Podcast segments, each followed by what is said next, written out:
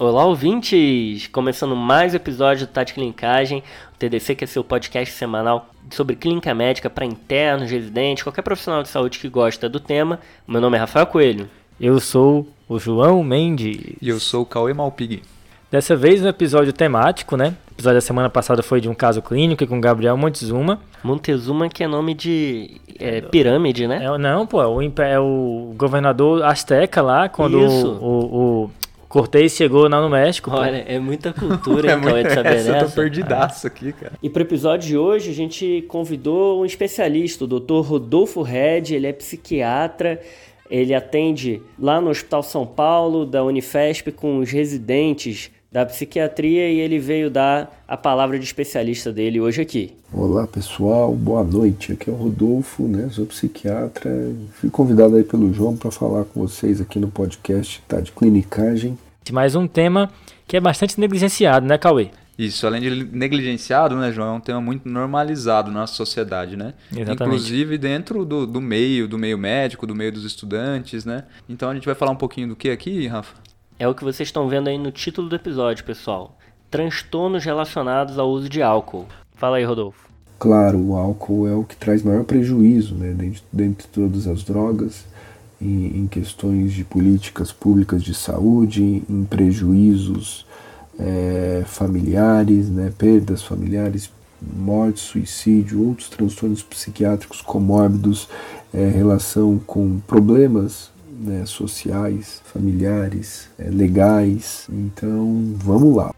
Boa, essa é a nomenclatura do DSM-5 para os ouvintes que não estão habituados. O DSM-5 é o Manual de Diagnóstico e Estatístico de Transtornos Mentais, na sua quinta edição, que saiu no ano de 2013, tá? É mais ou menos o CID das doenças psiquiátricas, tá? E traz essa nomenclatura de transtornos relacionados ao uso do álcool. Então, desde 2013 que a gente não pode falar abuso de álcool.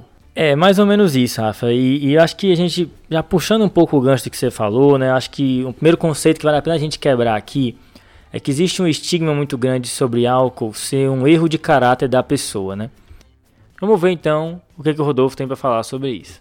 Lembro vocês, né? Não estou falando aqui de agora, assim, desse estigma, mas é, no CID 6, que é lá de 1955, o alcoolismo da época ele fazia parte das toxicomanias e, e também ele fazia parte do grupo né, dos transtornos de perturbação do caráter. E aí, só depois de 20 anos, né, o CID-9 acabou criando, né, tirando essa visão é, muito preconceituosa. É isso aí que o Rodolfo falou é muito importante. Até porque existe uma grande base biológica que explica a questão do abuso de substâncias, né? Basicamente uma noção de neuroplasticidade induzida por drogas. É mais ou menos isso. Eu boto uma droga e aí eu vou estimular algumas sinapses e vou parar de estimular outras. Isso vai moldar o cérebro de uma pessoa e em alguns pacientes que têm uma adaptação ruim, isso vai levar ao modelo de consumo dessa substância que é abusivo.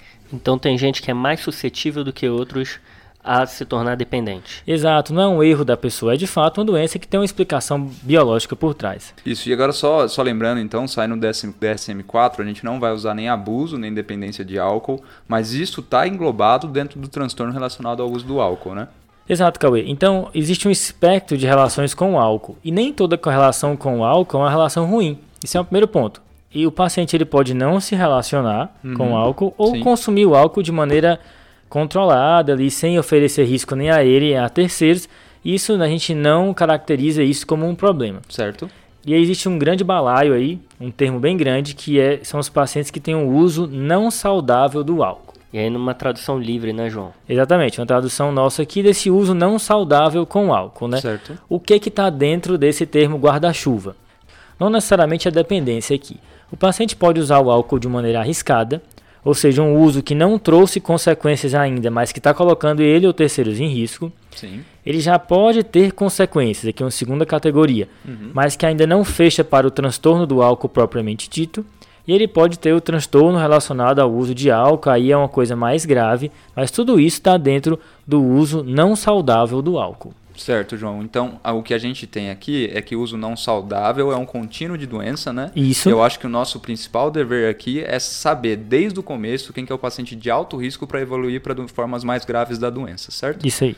Pois é, Cauê, eu acho que a gente está falando aqui que o uso do álcool envolve danos físicos e sociais, uhum. e aí nesse uso não saudável a gente tem que avaliar esses dois aí domínios. Isso. Certo. E essa mudança de paradigma é bem interessante, porque se a gente ficar só naquela ideia de abuso e dependência, a gente vai deixar de pegar vários pacientes que têm um uso problemático do álcool, que oferece risco a eles ou a terceiros, e que a gente podia intervir muito mais cedo, né? Como uhum. o Cauê já mencionou.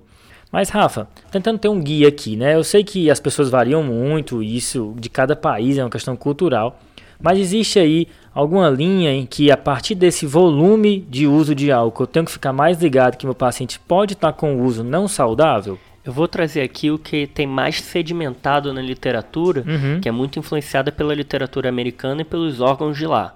Tá. Que define o uso não saudável como consumo de mais do que 4 doses por dia de álcool ou 14 doses por semana para homens uhum.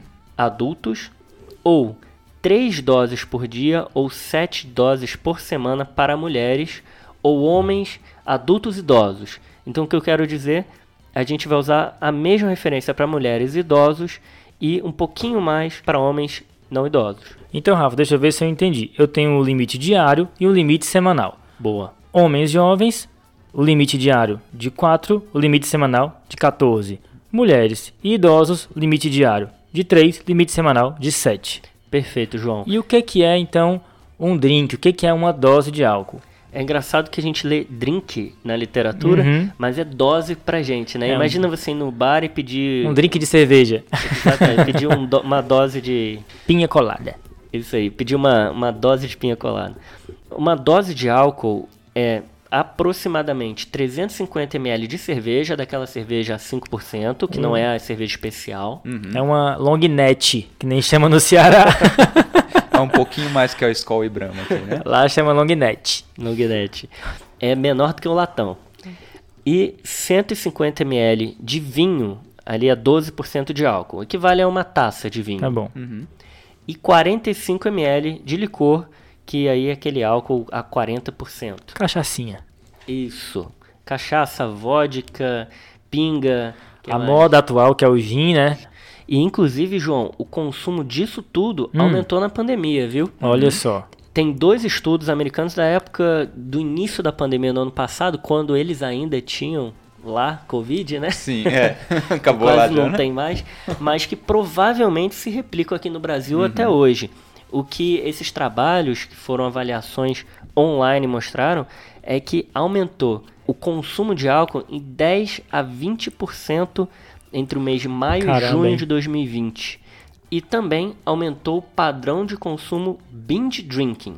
Hum, tá. Isso é uma coisa importante, né? Uhum. Que é um padrão que é até mais comum em adolescentes e adultos jovens, né?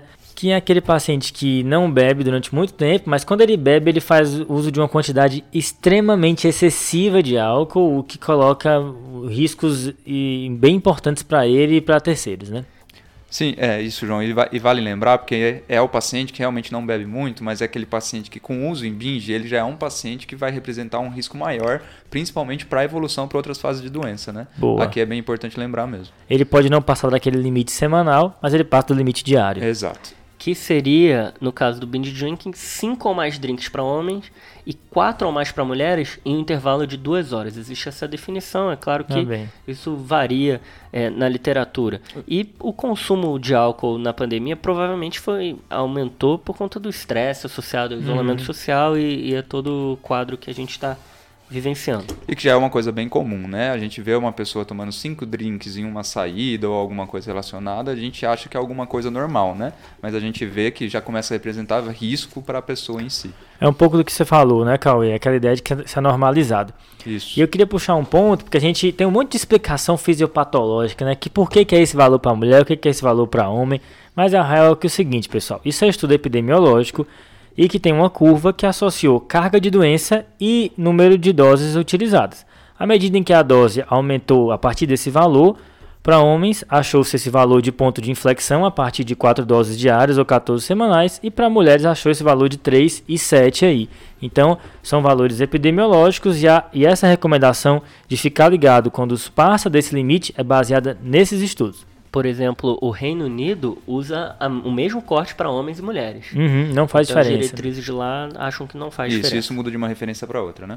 Agora, Rafa, um ponto aqui. Já que a gente definiu que esse é um valor importante, né, que a gente tem que ficar preocupado, então a gente está querendo dizer que a gente tem que perguntar, a gente tem que, ou seja, rastrear, né, ir atrás se uma paciente bebe e tentar quantificar isso.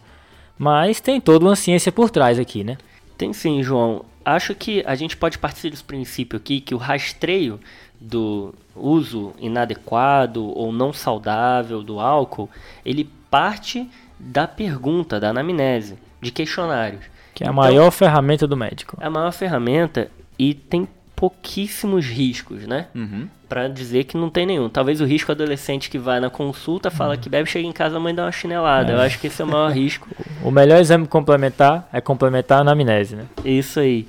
Então a gente tem algumas referências que indicam é, o rastreio de álcool e não só quantificar o consumo, mas também eles consideram importante avaliar comportamentos arriscados ou perigosos ao uso, né? Pois é, agora eu lembro a página do Harrison que tinha lá o Cage escrito, tá? Em azul eu acho até. Meu Harrison bichinho tá até meio magoado ali. É pra usar o cage, não é pra usar o cage, pra onde é que vai. Eu nunca usei, digo logo. E continua muito forte isso, né? Eu acho que a maioria das pessoas, quando pensa em screening de álcool, ou quando pensa em diagnóstico, logo vem o cage na Exato. cabeça, né? Não é para usar o cage para screening. O cage Opa. foi uma ferramenta criada para avaliar é, quadros mais graves de dependência. Uhum. Então é uma ferramenta que ela fica positiva em pacientes que é, bebem muito mais ou têm muito uhum. mais problemas relacionados ao álcool do que é, o, a população em geral que precisa ser identificada. O que não casa muito com a ideia de rastreio, né? Se eu for rastrear só casos graves, uma coisa pouco sensível, né? Então, Perfeito. o CAGE, só para o nosso ouvinte saber, é um questionário que tem, cada letra representa uma pergunta a ser feita. C-A-G-E. C de cutting back, ou seja, tentar parar. A de annoying, ou seja, o paciente que fica irritado sobre como as pessoas falam sobre o jeito dele de beber. Não é ficar irritado com a bebida, né? Tem essa Isso. confusão. O G de guilty, né, que é o paciente que se sente culpado pelo jeito que ele bebe. E o E é de eye opener, né? O paciente que bebe para relaxar ou para melhorar a ressaca dele. É, então aqui já dá pra gente ver que essas quatro letras já estão muito mais associadas com sinais realmente de dependência e Exato. uma dependência já um pouco avançada, né? Por uhum. isso que uhum. não é tão adequado mais pro rastreio. Eu tenho uma teoria que o pessoal gosta do Cade porque é bonitinho de decorar e é fácil de cair em prova. Então cai muito em prova, e não é só aqui no Brasil, a gente ouve podcasts americanos, uhum. eles comentam a mesma coisa, Sim. que é o que eles aprendem na faculdade e não aprendem as verdadeiras ferramentas de rastreio. Eu acho legal porque é o nome do personagem do Mortal Kombat, né? O Johnny Cage. Lembra dele? Lembra. Então, quais são as ferramentas ideais, né? O, o SPSTF, que indica para todos os adultos o rastreio, orienta que a gente use os questionários Audit. Hum. A-U-D-I-T. Esse questionário Audit, ele tem 10 perguntas. E aí o americano se perguntou, ah, vou perder esse tempo todo para fazer, né? Como sim, ele sempre sim. faz, tempo é dinheiro, time is money. Tá. Existe o Audit reduzido, que é o Audit C. Esse Audit C tem três perguntas. Manda aí, Rafa. Com que frequência você tomou bebidas alcoólicas no último ano? Uhum. 2. Nas ocasiões em que bebeu no último ano, quantas doses você consumiu tipicamente? Ok. E 3. Com que frequência no último ano você bebeu 6 ou mais doses? Que aí entra naquele padrão de BIND.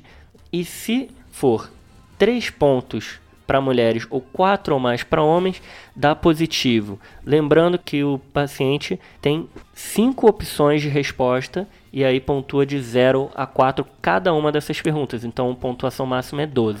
É, nisso aí você vai abrir o aplicativo aqui no celular ou no computador e vai preencher. Não tem por que decorar, mas só saber que é uma escala aí que vai de 0 a 12 e o corte é 3 para homens, 2 para mulher. Beleza. Certo?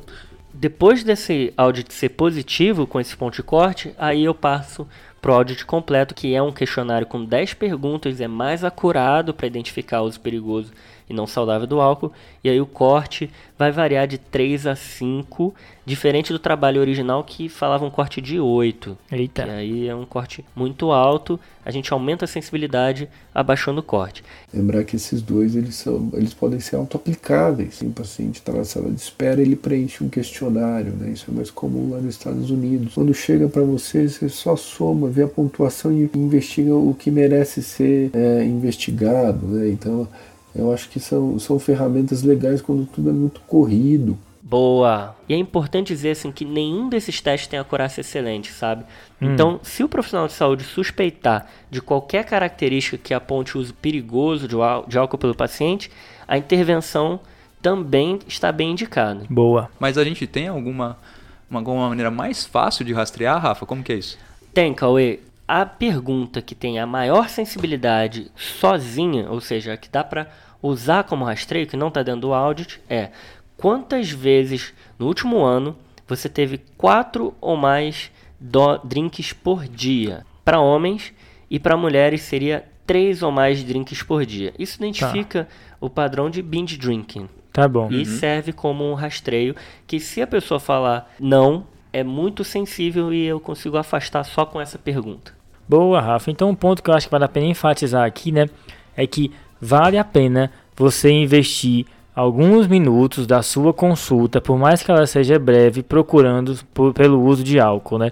Existe muita evidência de que esse é um rastreio super bem embasado e que traz muitos benefícios para o paciente, né? Assim, a grande maioria dos pacientes não procuram ajuda, né? Ou não percebem, ou talvez não, o foco não é esse, passa batido. E aí, assim, é aquela pessoa que lá na frente pode ter uma pancreatite, lá na frente pode ter uma cirrose, pode evoluir com velho que começa cofe, um quadro demencial, pode perder a família, pode bater o carro, morrer ou matar outras famílias, né? O cara pode se matar, o cara pode psicotizar. Então, realmente, né, para quem é da clínica, seria fundamental dar esse carinho, esse cuidado nessa avaliação inicial. O psiquiatra falou, tá falado. As pessoas até fazem a pergunta se bebe ou não, e quando falam assim, as profissionais de saúde até fazem algumas orientações, mas isso é feito de uma maneira pouco organizada, não padronizada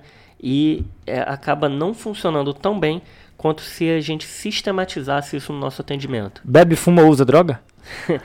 Junto, né? É, exatamente.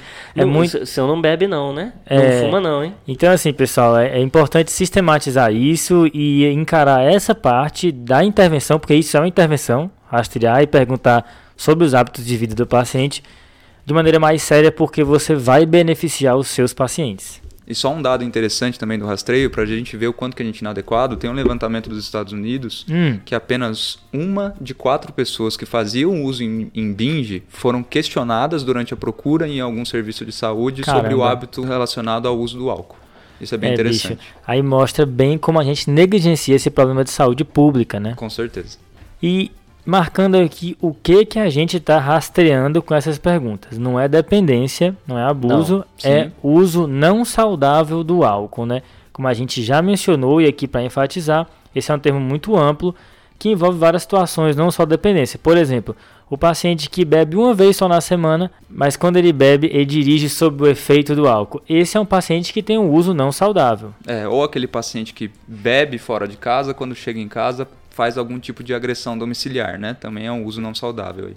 É, aquele paciente que tem relação sexual desprotegida sempre que bebe. Boa, vão três exemplos aqui de uso não saudável que não inclui dependência, né? É sempre aquela história, né? A gente tem a quantidade que pode aumentar a chance de ter eventos adversos relacionados ao uso de álcool, dependência e tudo mais, mas a gente tem que lembrar não só da saúde física, mas a psicossocial e que isso envolve outras pessoas. Fazer o rastreio, identificar o problema nesse paciente aí que o Cauê comentou, que chega e agride outra pessoa, agride a mulher, a gente está beneficiando a saúde da pessoa que está sendo agredida uhum. também o que pega o carro e dirige, a gente está evitando que outras pessoas dentro do carro ou transeuntes sejam atropelados e sofram algum acidente. Tem um impacto na sociedade, não só no nosso paciente. E só para finalizar, não adianta rastrear se a gente não fizer um aconselhamento do comportamento depois, que daqui a pouquinho a gente vai falar. É, Rafa, e trazendo um ponto que você acabou mencionando já, que são os desdobramentos físicos, né, psíquicos e sociais do álcool para o paciente e para a sociedade. Aqui tem muita coisa, né? Falando primeiro das consequências físicas, né? A gente pensa muito em cirrose, em pancreatite por álcool, mas tem muito mais coisa, por exemplo, a relação de álcool e cânceres, né, Cauê? Isso, então a relação de álcool e câncer tem bastante neoplasia aqui que a gente pode falar, né? Mas o que a gente pode pensar primeiro aqui é a relação do álcool com câncer de mama, né? Essa é bem forte, é interessante, né? Sim, Acho é uma relação muito forte que às vezes passa despercebido pra gente mesmo. é interessante porque nem todo paciente pensa nisso, Uhum. especialmente as mulheres, né? E acho que colocar isso na mesa e mostrar para o paciente que essa é uma consequência é interessante. Sim. Uma que a gente já sabe, normalmente associada à cirrose, né? Esse espectro de doença mais grave, mas que é o câncer de fígado também, né? O hepatocarcinoma. Uhum. A gente tem câncer de boca, uma associação muito forte. A gente tem câncer de esôfago e adenocarcinoma de cólon, né? Então a gente tem basicamente câncer em todo o trato gastrointestinal. Boa. E aí, fugindo um pouquinho aqui das neoplasias, a gente também tem algumas consequências relacionadas à hipertensão, né, Rafa? Tem sim, Cauê. É notório que o álcool é um fator que cronicamente faz o paciente ter controle pressórico ruim. Tá. Então tem mais chance de ficar hipertenso e uma hipertensão mais difícil de controlar. Tá certo que quando é, faz o consumo de álcool, nas primeiras horas pode até dar hipotensão, mas depois é, as pressões sobem para níveis acima da normalidade. E é muito comum, né? Até a gente mesmo, quando comenta sobre hipertensão resistente, a gente não lembra de rastrear o paciente para uso de álcool, né? Eu acho que Uhum. aqui é muito importante. E ainda nesse âmbito cardiovascular, né, lembrar que o álcool tem caloria também, atrapalha a perda de peso, também pode prejudicar pacientes que têm apneia do sono. Isso também pode ser agravado nesse contexto de uso de álcool, né? É algo que tem que ser também sublinhado. É também uma das causas de fibrilação atrial, né? Exatamente, é o Holiday Heart, né? Isso, Holiday Heart. E ainda no coração, a gente tem que lembrar da miocardiopatia alcoólica. Isso aí, Rafa.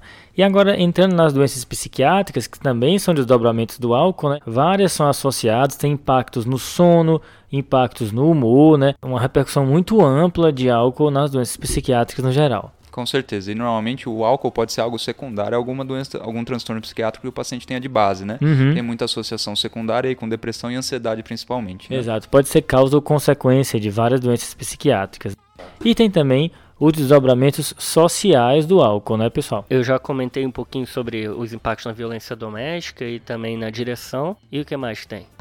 Também tem aí a violência por arma de fogo, né? Tem bastante relação com principalmente o uso em binge e tem muita associação com desemprego e com perda de funcionalidade a longo prazo, né? Absenteísmo no trabalho, né, e Sim. tudo mais.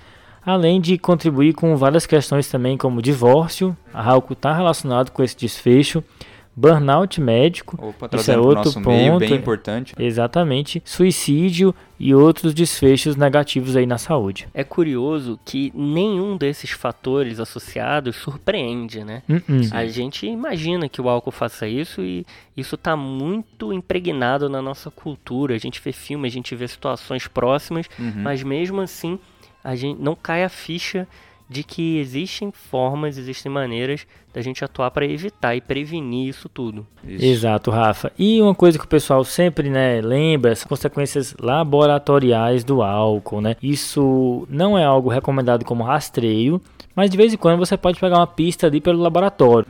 E as mais famosas são o TGO aumentado, isso é uma coisa que também chama a atenção, macrocitose, ou às vezes até anemia macrocítica, e a gama-GT, gama-glutamiltransferase aumentada, e tem aquela dica que é a gama-goró. Gama Goró? Gama Goró, Gama Goró aumentada. Lembra aí de consumo de álcool, isso vai demorar 3 a 4 meses para normalizar, tá? Então fica um bom tempo depois aumentada depois de um episódio de ingesta exagerada de álcool. É, são pistas, né? Lembrar que eles não funcionam como rastreio, mas são pistas que a gente pode levar em conta para o nosso paciente. Às vezes até para chamar um pouquinho a atenção do paciente com relação ao, ao transtorno que ele tem. Isso aí, Cauê. Então, João, a gente vai fazer rastreio para todo mundo Isso. em algum momento. Uhum. E deu positivo rastreio. E aí, sobre isso, vamos ver o que o Rodolfo mandou pra gente. Porque não é só aplicar, né? Independente desses testes, tem que ter, além de aplicação, tem o que fazer depois. Veio positivo lá o audite, né? Vai, vai dar um remédio? Não, já vai encaminhar para o psiquiatra? Não, calma, né? Então precisa ser entendido e, e discutido o que vai ser depois. Então veio positivo, tem algum psicólogo para encaminhar, tem algum serviço de suporte para tentar fazer alguma mobilização, ou é mais vale a pena nessas pessoas fazer mais uma entrevista motivacional, né? falar sobre o álcool, os prejuízos ou os benefícios de se escolher outra, outras opções, né? ou, assim, ou, ou deixar a pessoa mais consciente do risco que ela está entrando, né? no problema que ela pode estar tá entrando. Então tem que ser bem estipulado o motivo de se utilizar esses questionários de rastreio. Boa, Rodolfão, isso mesmo. E tem também uma coisa, o paciente realmente ele está naquele grande grupo lá de pessoas que usam o álcool de maneira não saudável. Então, será que esse paciente, ele tem um transtorno relacionado ao uso de álcool? É a primeira dúvida que surge. Aí você vai ter que recorrer ao DSM, que tem os critérios do transtorno relacionado ao uso de álcool. São 11 critérios você tem que ter pelo menos dois. Você vai falar os 11 aí? Não vou falar os 11, a gente vai colocar nas referências os 11 critérios para os nossos ouvintes, mas eu vou tentar fazer uma brincadeirinha aqui que junta algum desses critérios, não junta todos, você vai abrir lá na hora. Nesses 11 critérios, vai ter a abstinência, ou seja, ter sintomas físicos quando o paciente não usa álcool, esse é um primeiro ponto, e vai ter também o critério de tolerância que é o paciente precisar cada vez de mais substância para ter o mesmo efeito. Então esses dois vale a pena perguntar porque tá lá. Beleza. E tem cinco Cs para gravar aqui, tá? Vamos lá. O primeiro C é o C de controle. O paciente não tem controle mais, ele perdeu. Ele tenta usar uma quantidade, mas ele acaba usando mais do que ele planejou, algo que foge do, do controle. O segundo C é o C de craving, que é a fissura, né? O paciente tem um desejo incontrolável de usar a substância e isso acaba rompendo o próprio, a própria vontade dele. O terceiro C são dois em um só. São as consequências, que são consequências biológicas, físicas e consequências psicológicas, tá? Então você vai procurar repercussões, doença do refluxo, hipertensão, apneia do sono, tudo aquilo que a gente já mencionou e consequências psicológicas também que a gente já pontuou. O quarto C é o C de cortar, ou seja, o paciente tenta cortar e ele não consegue, ele não consegue parar. E aqui o quinto e o último C é o C de compulsão, né? O paciente usa de maneira compulsiva sem conseguir parar uma atrás da outra. Aqui não estão todos os critérios, tem muito mais, mas é uma brincadeirinha para você tentar aí memorizar. Beleza, João. Então aqui você falou, além da abstinência e da tolerância, você falou Isso. 5 Cs para ajudar os ouvintes, né? Manda aí, Calvin. Então os 5 Cs é o controle. Isso, uma perda de controle. É o craving. E isso que é aquela fissura, né? Consequência. Que aqui a consequência pode ser tanto para a saúde física como psicológica. Cortar que é a tentativa de parar e não conseguir. E compulsão. Que é aquele hábito de beber compulsivamente, né? Usar uma substância sem conseguir interromper o seu uso de maneira repetida. Beleza, então a gente já facilitou um pouco, fechou dois desses critérios. Aqui já tem transtorno relacionado ao uso de álcool, tá? O DSM ainda faz uma graduação pra gente, né? Ele bota 2 a 3 critérios dos 11. Lembrar que tem mais critérios, tá, pessoal? Depois vocês dêem uma olhada lá. 2 a 3 seriam leve. 4 a 5 um transtorno moderado e 6 ou mais um transtorno grave. Beleza. Uma vez que você rastreou e o rastreio deu positivo, a primeira pergunta é se esse paciente tem um transtorno relacionado ao uso do álcool. Vamos ver então o que, que o Rodolfo tem para falar sobre isso. O que é o dependente? O que é essa pessoa que tem um transtorno grave do uso do álcool? Ele é aquela pessoa que praticamente ele vive em função da droga. Né? Ele tem um estreitamento do repertório de vivências, né? Então assim, para de fazer as coisas que ele fazia antes, ele, que ele gostava, trabalho que ele executava, passeios, tudo que ele fazia, ele vai deixando de fazer, direcionando ao que tem relação com a droga, no caso o álcool. A segunda parte da avaliação é verificar o padrão de consumo. Tá. Ele consome todo dia, ele consome só uma vez e muitas vezes, e dessa vez ele consome uma grande quantidade. Esse é o segundo ponto da sua avaliação. Tá bom. Terceiro ponto é procurar por consequências. Eu sei que isso já está nos critérios, mas vale a pena você ir atrás, porque às vezes um paciente que tem uma pressão fora do alvo, uma doença do refluxo e um transtorno depressivo, ele tem um uso não saudável de álcool que está por trás e quando você enxerga esse paciente pelo prisma do uso do álcool, fica mais fácil de amarrar tudo isso nessa mesma âncora. Quarto ponto é verificar a vontade de parar do paciente e o desejo dele, como é que é, ele quer parar, não quer parar, ele já pensou, mas acha que não vai parar agora. E o quinto ponto que a Associação Americana coloca na, no, na diretriz deles é avaliar tabagismo e outras substâncias. Porque uma coisa leva a outra, é? Isso, Rafa, essas coisas vêm muitas vezes amarradas, né, associadas. Então, são cinco pontos, né? Mas depois de rastrear e avaliar o paciente, verificar o diagnóstico e tudo mais, é hora de fazer a intervenção, né? E aí sobre isso, vamos ver o que o Rodolfo mandou pra gente. É, existe várias formas de tratar dependência, né? Não existe uma forma certa. Existe dois modelos que ficam aí politizados e que têm ideais, que é o modelo é, focado na abstinência, o modelo de redução de danos, e aí o modelo focado na abstinência, que o tratamento se dá quando a pessoa não ingere mais drogas. E o redução de danos, o, o tratamento se dá quando a pessoa ela tem o controle sobre o consumo. O que a gente vê é que assim, todas as pessoas que conseguem abandonar a dependência, um terço parou por conta sem usar nenhum desses métodos. Um terço parou usando a redução de danos, um terço parou é, usando a abstinência. Então não, não, não existe uma regra específica. O que existe é particularizar para cada pessoa. E aqui a gente vai começar então pelas intervenções não farmacológicas. É engraçado que a gente fala intervenção não farmacológica da mesma forma daquele Oriento MEV. Uhum. E é uma ciência gigante por trás, são pessoas que se preparam anos para fazer e estudar sobre isso, psiquiatra, psicólogo. Aqui a gente vai falar o básico e dar algumas dicas de como a gente pode fazer intervenções breves para ajudar o nosso paciente com esse transtorno. E aí a gente vai pensar principalmente em quatro pontos. A gente vai encorajar o, compro o comprometimento, apoiar a adesão ao tratamento, aos medicamentos, promover a participação em serviços psicossociais e envolver a família e a comunidade nesse cuidado. Ok. Esse seria um plano aí macro de como atuar nesses pacientes. Certo. Existem várias formas de como fazer essas intervenções. Eu vou falar mais especificamente hoje da intervenção breve. Existem outras maneiras. Existe a entrevista motivacional, que ela atua é, em você motivar o paciente a parar e trabalhar na ambivalência, que uma hora ele vai olhar um lado ruim de estar parando, outra hora um lado bom, e você tem que tentar desequilibrar a balança para o lado bom. Para ser parcial. A terapia cognitivo-comportamental, e aí um capítulo à parte da psicologia, não Toda tem uma como- especialidade, né? é um tipo de psicoterapia. TCC. Os grupos de ajuda, por exemplo, os alcoólicos anônimos, que eles se baseiam no apoio uns aos outros, cada um tem é, um padrinho, tem uma base espiritual envolvida, tem caracteristicamente 12 passos para se recuperar, vou comentar um pouquinho sobre isso. Sim. E is- essas são as principais formas da gente intervir.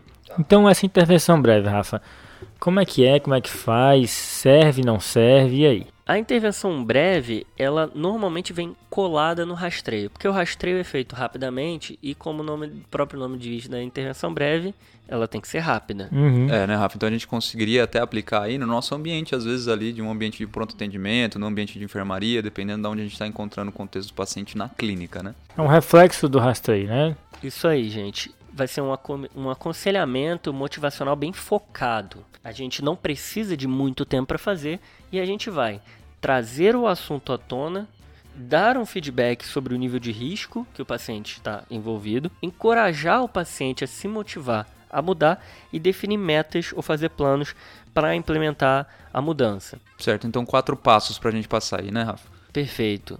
A gente, cada um faz em um estilo essa intervenção, cada um comunica da maneira que quiser.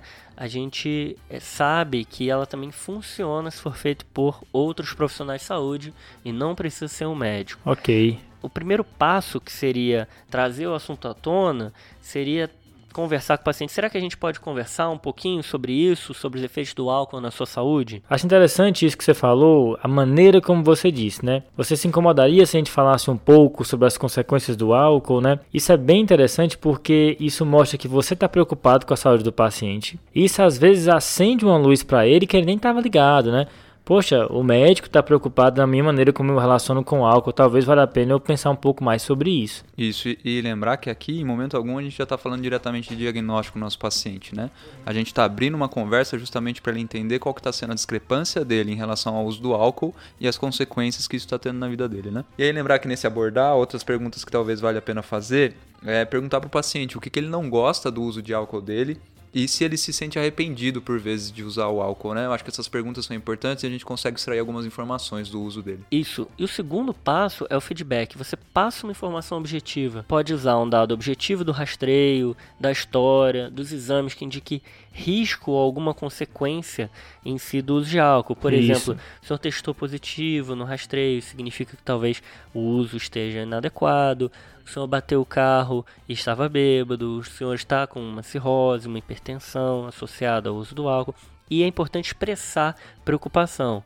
Então você pode usar frases como eu estou preocupado sobre isso e de como isso pode afetar a sua saúde. E por fim, é importante você terminar convidando o paciente a dar uma opinião sobre o que você falou. O que, que você pensa disso que eu falei? Ou mesmo estimular ele a, a refletir.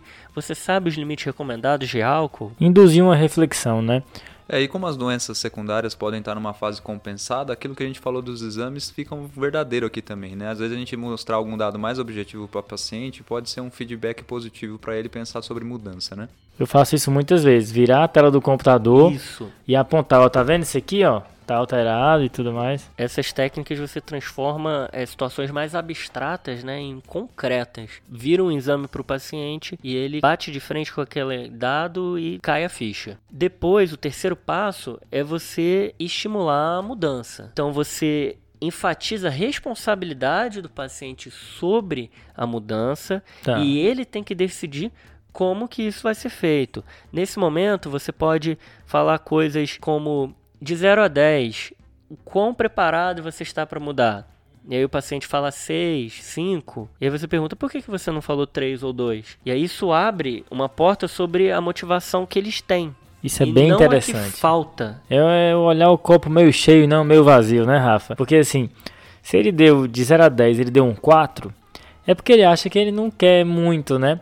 Mas aí você pega na palavra, né? Você vai lá, mas por que, que não foi então zero? Por que, que foi quatro? O que que tem entre 0 e 4 que te motiva a parar, né? Lembrar que é muito comum a gente ter ambivalência de sentimentos, né? Não é obrigado a pessoa ser preto no branco em todos os assuntos e você e quer ser, né? Exato, ninguém é. E você quer justamente explorar essa ambivalência e motivá-lo a parar. É, e a gente tem que lembrar que a gente tem aqueles pacientes que estão tá na fase de pré-contemplação, né? Então você vai ser surpreendido com o paciente falando para você zero, não tenho vontade de mudar. E aí o que, que a gente pode perguntar para esse paciente que tem zero vontade de mudar? A gente precisa perguntar o que, que precisaria acontecer, algo de grave, alguma coisa realmente que traga algum transtorno na saúde do paciente para que realmente mudasse ele de ideia. Legal, e talvez isso. com essa informação você consiga reverter para tentar dar uma motivação para o seu paciente. Interessante, hein, Cauê? Nesse momento de motivação, a gente pode falar coisas como: posso dar meu conselho sobre a situação? E você identifica claramente o problema e explica por que mudar é importante. Você sugere a abstinência ou beber menos em situações de menor risco. E aí eu vou para o quarto passo, que é discutir as opções e as metas. Eu vou perguntar para o paciente o que ele acha do conselho de tudo que eu falei e vou tentar negociar as metas junto com ele. Por exemplo, vamos combinar de não ter álcool em casa, se o paciente tem um padrão de beber quando chega em casa. E aqui é um ponto interessante de que a intervenção breve pode e deve ser feita repetidamente. Se você tiver esse paciente retornando nas suas consultas, melhora a eficácia se você a cada consulta ir repetindo a intervenção breve e quanto mais confiança e vínculo você tiver com ele, melhor vão ser os resultados também. Boa. E aí, Cauê, você comentou aí da fase pré-contemplativa, né? Isso, Rafa, das fases, da, das fases de mudança, né? Isso, as fases de mudança. No pré-contemplativo, o paciente não reconhece o problema e o objetivo é esse: aumenta a percepção do paciente e demonstra preocupação, sem julgamentos, que nem o Cauê explicou. Sim. Tá. Depois vem a contemplação. Ele começa a refletir de que tem um problema, mas ele não se convenceu de mudar. Nesse momento, você tem que derrubar a balança a favor dos prós você vai colocar prós e contras e vai tentar mostrar que é o lado bom. Influenciar, né? Isso. Vai querer influenciar aqui. Depois o paciente fica preparado, ele decidiu, é a fase de preparação, ele decidiu que vai mudar. Pegou pressão. Isso aí. Esse paciente você não precisa motivar a querer mudar, isso é bem frequente. Às vezes você atende o paciente que está preparado para mudar e você perde muito tempo ali, até irrita o paciente fala, explicando por que, que ele deve Você parar. desmotiva o paciente. Sendo né? que ele já está decidido a parar. Certo, então aqui é traçar metas, basicamente, né? Isso, definir o melhor plano de ação, metas, objetivos e os meios de fazer essa mudança. Boa. Depois vem a ação. Você vai ter que ajudar o paciente a manter os passos e as metas que ele definiu. E sempre valorize as dificuldades que vão surgir e reforça e motiva a importância da mudança. Depois o paciente entra na fase de manutenção, ele parou, mas ele precisa estar ciente de que o desafio permanece e podem aparecer situações de maior dificuldade e o seu papel como profissional de saúde é apoiar e elogiar essas mudanças. Uhum. Existe uma última fase que pode acontecer ou não, que é a de recaída, e aí nesse momento a gente volta como se fosse a fase de contemplação. Certo. Show. Beleza, Rafa, a gente fez a intervenção prévia do paciente, mas não termina aqui, né? O que, que a gente tem depois para esses pacientes? A intervenção breve ela cabe para todos os pacientes que no rastreio identifiquei um uso não saudável de álcool. Os pacientes que têm transtorno de uso de álcool vão precisar de uma assistência mais especializada. Existem profissionais como psiquiatra, psicólogos que devem acompanhar, mas também existem grupos de ajuda mútua. Por exemplo, os alcoólicos anônimos ou outros grupos que têm aqueles 12 passos. Basicamente, esses grupos trabalham muito é, na responsabilização dos pacientes que eles podem mudar, reconhecimento dos problemas que eles têm. Tá. Não é um grupo religioso, eu acho que isso é bem importante Uhum. comentar para os pacientes não confundirem isso, que não está trocando de religião de ir num grupo desse, mas são grupos que realmente trabalham muito a parte espiritual e trabalham com a ajuda de padrinhos, de pessoas que já saíram eh, de fases de maior consumo de álcool, trabalham com a necessidade de abstinência, com motivação em cima da abstinência. E esses grupos, como a A, têm comprovadamente eficácia em conseguir que o paciente pare de beber e manter a abstinência. Tem revisão da Cochrane mostrando de 2020 de que eles são melhores do que a terapia cognitivo-comportamental e outras medidas nesses desfechos, principalmente quando são grupos que são bem estruturados, que eles chamam manualized, que seriam seguem um manual, seguem um Sim. roteiro, uma cartilha de 12 passos. Poxa, Rafa, muita coisa aí de não farmacológico, né? Acho que a gente precisaria até ler mais sobre intervenção breve e entrevista motivacional, já que é uma ferramenta que tem que ser aplicada aí em praticamente todos os pacientes que rastreiam positivo aí para uso não saudável de álcool, né? Tem livro inteiro sobre entrevista motivacional, é muita coisa que passa batida a gente não aprende em faculdade. Exato, e é uma ferramenta super útil, né?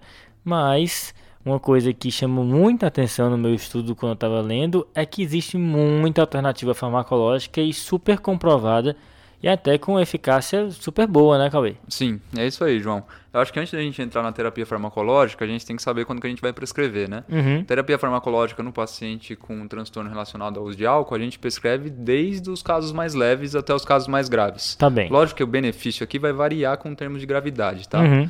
Sempre vai ser prescrito junto com a terapia não farmacológica, Ok. mesmo porque a maioria dos estudos avaliam as duas coisas em conjunto, então é difícil da gente desvencilhar. E uma coisa importante de a gente pontuar aqui é que as medicações nesses casos são subprescritas. Sim. Tem nos Estados Unidos tem um levantamento de 2002 até 2007 que mostrou que apenas 9% dos pacientes que precisavam de tratamento para o transtorno relacionado ao uso de álcool receberam essas, essas medicações. Então aqui- ainda realmente um tratamento bem subprescrito. A gente pode melhorar muito então no cuidado que a gente dá para esses pacientes e até uma reflexão, né? Será que a gente não oferece esse cuidado subótimo porque são populações vulneráveis muitas vezes, né? Exato. Isso é bem complicado. Eu acho que principalmente no Brasil, né? Porque esse dado aqui que a gente tem nos Estados Unidos, a nossa realidade aqui deve ser muito pior. né? Muito, muito, muito. A gente tem que motivar os médicos a prescrever também, né? Entrevista motivacional para os médicos. né?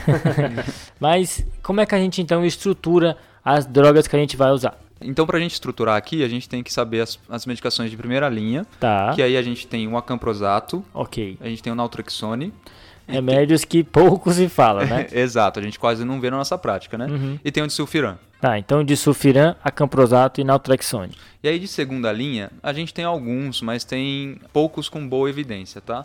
Em nível de evidência, de mais forte para mais fraco, eu Hum. diria topiramato, Ok. gabapentina e baclofeno, pra gente Ok, saber. Tá? Os mais comuns. Tem alguns outros medicamentos que também tem estudos relacionados, mas que eu acho que a gente não vai entrar aqui nos comemorativos, tá? Ok. Beleza, Cauê. Então entrando na primeira linha aí, acho que a camprosato e naltrexone, né, é o que o pessoal mais fala, né?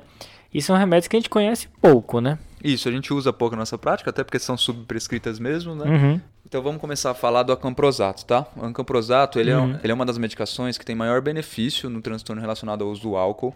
Ele é um modulador do NMDA e da GABA e ele atua principalmente nos efeitos associados à abstinência. Boa. Então ele alivia os sintomas? Isso, ele alivia os sintomas de abstinência, então o paciente não vai sair procurando uma nova bebida justamente para aliviar esses sintomas. Então é é ideal no paciente que tem sintomas fortes associados à abstinência. Então palpitação, tremor, agitação, inquietude, por aí vai. Ele suaviza o processo, então. Isso, exatamente. É, é uma medicação boa, tem um NNT de 12 para qualquer para parar qualquer ingesta de álcool. Bom, Muito bom, hein? E o único problema é que não apresenta redução de binge, que normalmente seria o que traz mais risco inerente com o paciente, né? De efeito colateral, ele só tem a diarreia, então é o único problema que ele vai causar. Ele tem um perfil mais seguro do que o naltrexone, que vai ser o concorrente dele aí, né? E a gente só tem que tomar cuidado porque a gente não pode usar em pacientes que têm uma taxa de filtração menor do que 30 e tem ajuste de dose para pacientes que têm taxa de filtração menor do que 50. Então aqui é o principal cuidado que a gente tem que tomar com essa medicação. Agora, Cauê, tem no Brasil esse remédio? É, não, João, infelizmente não tem no Brasil. Apesar de ser uma medicação boa, a gente não consegue usar aqui. É uma pena.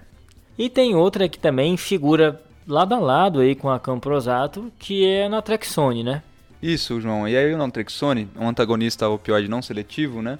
Ele tem um efeito um pouco diferente, né, pra gente usar nesses pacientes. Hum. O efeito dele é muito mais na modulação do efeito de recompensa do álcool. Tá. Então aqui talvez seja mais interessante para aquele paciente que ele tem um ambiente que é muito favorável ao uso, né? Aquele paciente que no meio social dele tem muita gente que bebe, na família ou no meio do trabalho Uhum. ou alguma coisa assim, né? Então esse ambiente seja mais favorável pro naltrexone mesmo. Então a ideia de que ele vai beber, mas não vai ser mais tão prazeroso como era antes, né? Ele Isso. vai bloquear essa chavinha aí, né? É isso aí. E aqui também a gente tem um NNT de 20 para relapso para qualquer tipo de ingesta. Caramba. E tem um NNT de 12 para binge. Então, nesse aspecto do binge, ele é um pouco melhor do que a camprosato. Maravilha. E o naltrexone, que como é um bloqueador de receptor opioide, tem que tomar cuidado de não usar ele em pacientes que já fazem uso de opioide, porque se a gente começa a usar o naltrexone, os receptores ficam menos sensíveis ao opioide, e aí a gente tira o naltrexone se o paciente fizer o uso da droga na mesma quantidade que usava antes de fazer o uso do naltrexone, ele pode ter uma overdose. É isso aí, Rafa. E tem que tomar muito cuidado nos pacientes que usam opioide por dor mesmo, né? Que se a gente usar o naltrexone, vai descompensar muito esses pacientes. Cuidados que Boa. a gente tem que ter. Eles são contraindicados para pacientes cirróticos, então a gente perde um pouco aqui também. Uhum. E em geral tem efeitos adversos muito comuns, mais comum do que o acamprosato. E esses efeitos adversos incluem sonolência, náusea, vômito, dor abdominal e insônia. E insônia costuma Tá. incomodar bastante esses pacientes, principalmente porque o uso de álcool em si também pode gerar insônia, né? Tá, esse é um remédio que a gente vê com mais frequência, né? Natrexone, de vez por outra. Em vezes a psiquiatria vem fazer interconsulta, eu já vi Uhum. prescrever. Então é um remédio que vale a pena realmente saber um pouco mais sobre ele, né? Eu lembro que quando eu decorava para prova de residência, decorava assim, ó. É. A camprosato não pode na insuficiência renal, a Naltrexone não pode na insuficiência hepática, fazer essa brincadeirinha aí. Essas são essas principais contraindicações que a gente tem mesmo, Boa. né? E o pessoal fala que você já pode começar no mesmo dia, né? O Natrexone. Isso, em geral a gente usa em dose escalonada, né? Hum. Então, na naltrexone a gente vai começar com 50 miligramas e ao longo dos dias do acompanhamento do paciente a gente vai escalonando essa dose. Chegando aí mais ou menos em De 100 a 200, dependendo da referência aqui. Beleza. E existe um prazo, né? Não é assim, ah, de eterno esse tratamento, né? Isso, João. Então, normalmente os estudos que avaliaram essas duas medicações entram na faixa de mais ou menos seis meses a um ano. Tá. Tá? E o acompanhamento aqui tem que ser frequente, porque quando que a gente vai considerar tirar essas medicações depois desse tempo? Hum. Depende da conjuntura do paciente. Será que o que levava ele a beber foi retirado, a gente conseguiu tratar, a gente conseguiu acompanhar fatores sociais e principalmente fatores psiquiátricos ou alguma coisa associada para a gente realmente ter tirado o fator de risco do nosso paciente e aí a gente ficar tranquilo de tirar a medicação dele, né? Contexto, né? Sim, com certeza. Agora, tem uma terceira opção aí, né? Nas drogas de primeira linha, que é uma droga até famosa, viu, Cauê? Mas eu tô vendo aqui que você já está torcendo o nariz para o nosso amigo de Sulfiram. É, é difícil, né, João? Mas usar uma medicação onde o paciente tem medo de fazer aquilo que ele fazia, eu não sei se é uma justificativa muito boa. Uhum. Tem eficácia e tem evidência para a gente usar ele, mas lembrar que o disulfiram a gente usa justamente para exacerbar a abstinência do paciente. Então aqui é um porém muito forte, porque o nosso paciente tem que estar tá com muita vontade de mudar, ele tá, tem que estar tá com muita vontade de parar de beber mesmo, e em geral ele tem que ter um acompanhamento de perto não só do médico, mas também de algum familiar, de alguém que acompanhe ele muito próximo, né? Porque senão ele vai largar a medicação sem dúvida alguma, né? Caramba, bicho. É uma maldade. É, esse é, é que parece aquelas experiências dos macacos que levam choque, sabe? sabe? Cada vez que ele pega, leva um choque, leva um choque, aí ele aprende, né? É Exato. meio complicado. A história que eu sei, né, é quando a esposa Uhum. coloca na bebida do marido sem ele saber, na tentativa de evitar que ele beba. Eu já escutei, Olha só, né? Eu já ouvi essa também, viu? eu já ouvi aí, não foi, a galera falou aí.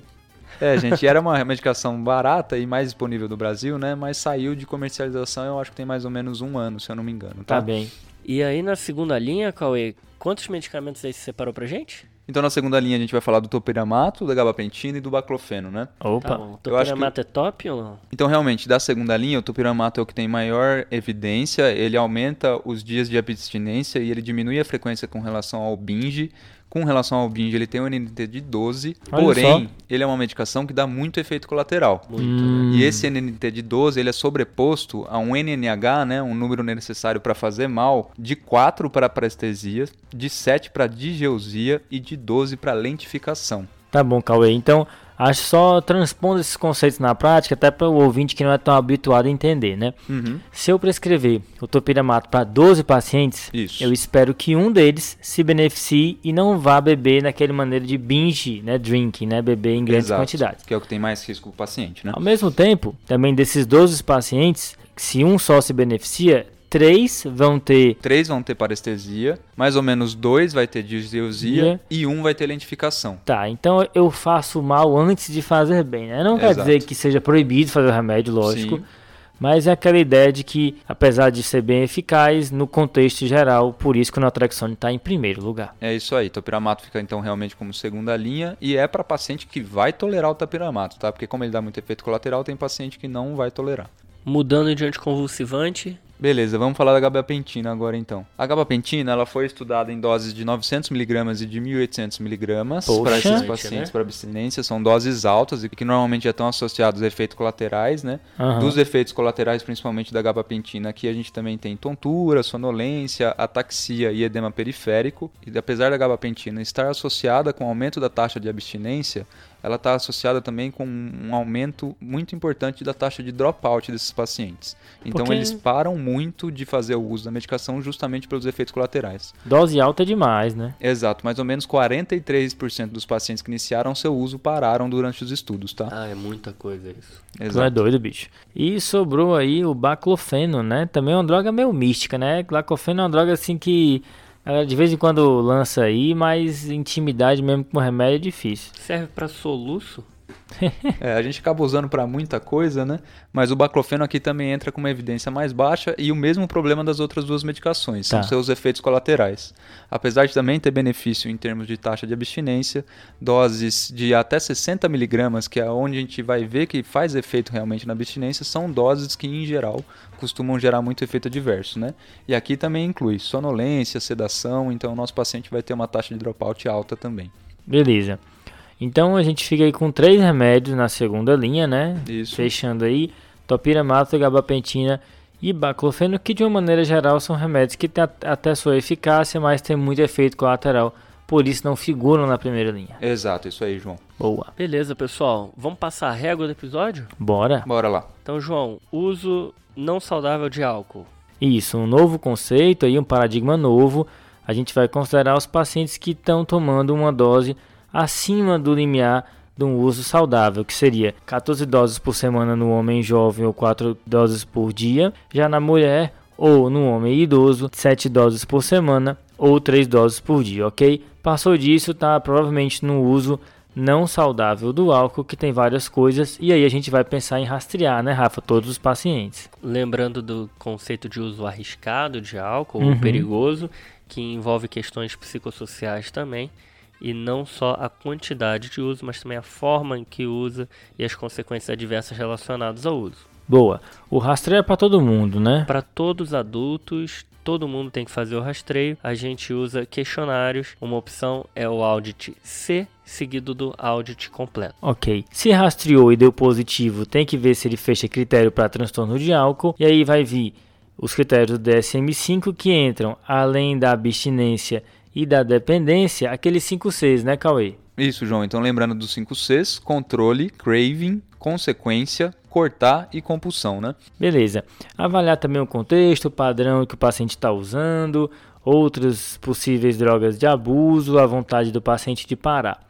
E a gente entra no tratamento não farmacológico. Não adianta fazer rastreio e identificar os problemas e a gente não fazer nenhuma intervenção. Todos os pacientes têm indicação de pelo menos receberem intervenção breve. Os pacientes com transtorno de uso de álcool, a gente tem outras opções também: terapia cognitivo-comportamental, grupos de ajuda como Alcoólicos Anônimos e é ideal o acompanhamento em serviços especializados. E junto da terapia não farmacológica, a gente também tem os remédios, né, Cauê? Isso aí, então lembrar que desde os transtornos leves até os mais graves, a gente vai associar as duas terapias, que aqui a gente tem primeira linha e segunda linha. Primeira uhum. linha, o naltrexone, o acamprosato e o disulfiram, uhum. e segunda linha vai entrar aqueles com mais efeito colateral, que é a gabapentina, o topiramato e o baclofeno, né? De maneira geral, são medicações subprescritas, não é isso? Com certeza. E no final da nossa conversa, a gente perguntou para o Dr. Rodolfo o que, que, ele achava da internação desses pacientes, quais seriam as indicações e qual era a opinião dele sobre isso. Vamos ver. Na prática, o que eu vejo assim, em, nos serviços que a gente passa, internar um dependente puramente pela dependência é benéfico se para ele faz sentido.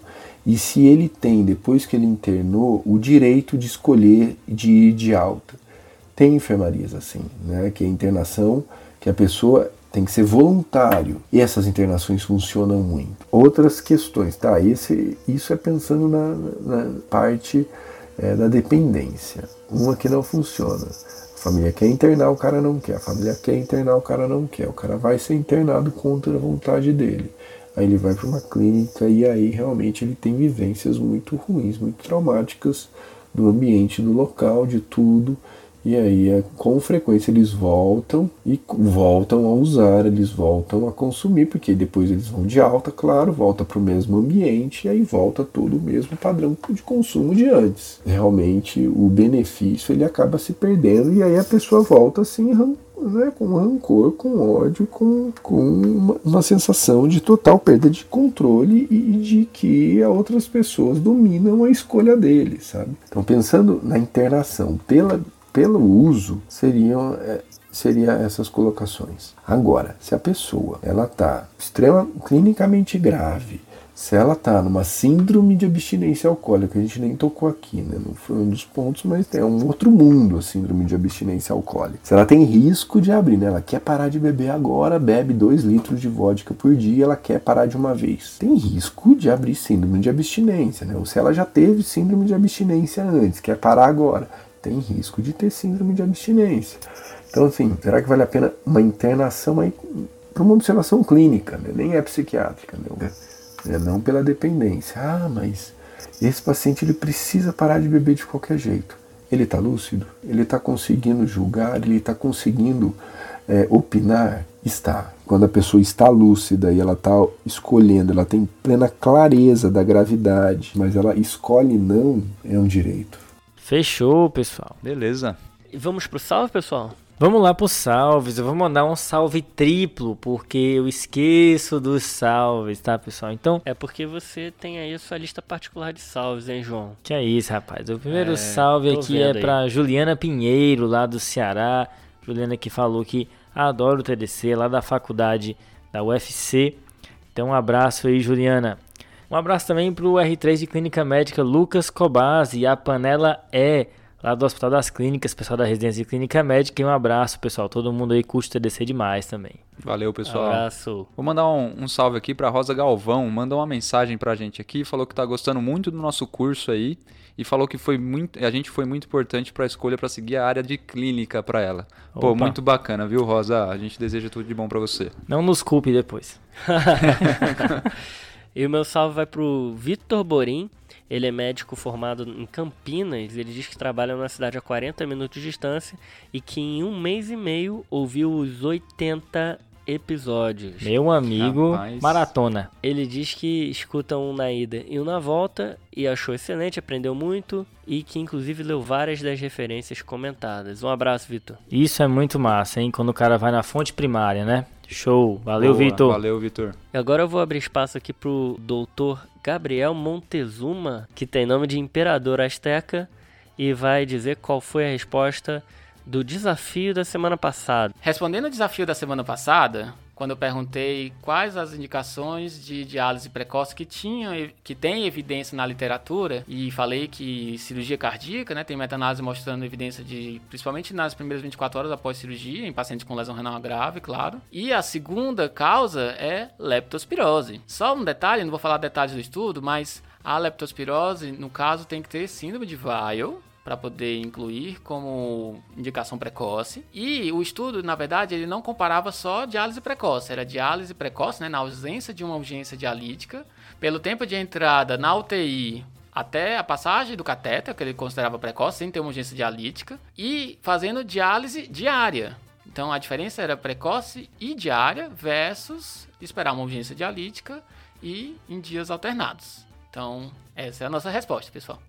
Show! Valeu, Gabriel. E obrigado por ter participado aí, o Gabriel Montezuma, que é nefrologista e é do Nefropaper. Sigam lá eles no Instagram e no podcast deles, todos os agregadores. Super dica aí, hein, Rafa? E os dois primeiros a acertarem o desafio foram o José Nilson, lá da UFC, e o Rafael Menezes, do Hospital Miguel Arraes, lá de Pernambuco. Um abraço, pessoal. Bom demais. Temos desafio aí, João? Temos sim, Rafa. O desafio dessa semana é o seguinte: qual intoxicação o etanol pode ser utilizado como medida terapêutica, hein? Essa é boa, hein, pessoal? Manda Vamos lá, pessoal. responder. Valeu. Fechou, pessoal? Fechou. Então acho que vale no futuro um episódio sobre de abstinência de álcool, mas acho que hoje deu pra dar uma passada geral em coisas importantes. É isso aí. Eu acho que isso é- esse tema dá um episódio completo aí pra gente. Sigam a gente nas nossas redes sociais, se vocês quiserem.